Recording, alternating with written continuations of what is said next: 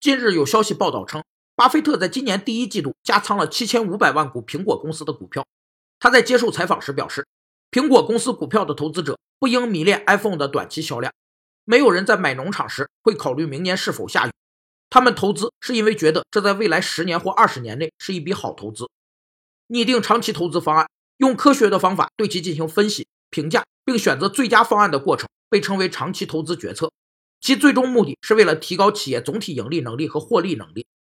长期投资决策按其经营范围可分为战略性投资决策和战术性投资决策两类。战略性投资决策是指对整个企业的业务经营发生重大影响的投资决策，而战术性投资决策是指对整个企业的业务经营方面并不发生重大影响的投资决策。按照投资内容不同，可分为固定资产投资决策和有价证券的投资。据报道称，截至二零一七年底。巴菲特在苹果股票上获取的累计收益已高达百分之三十五。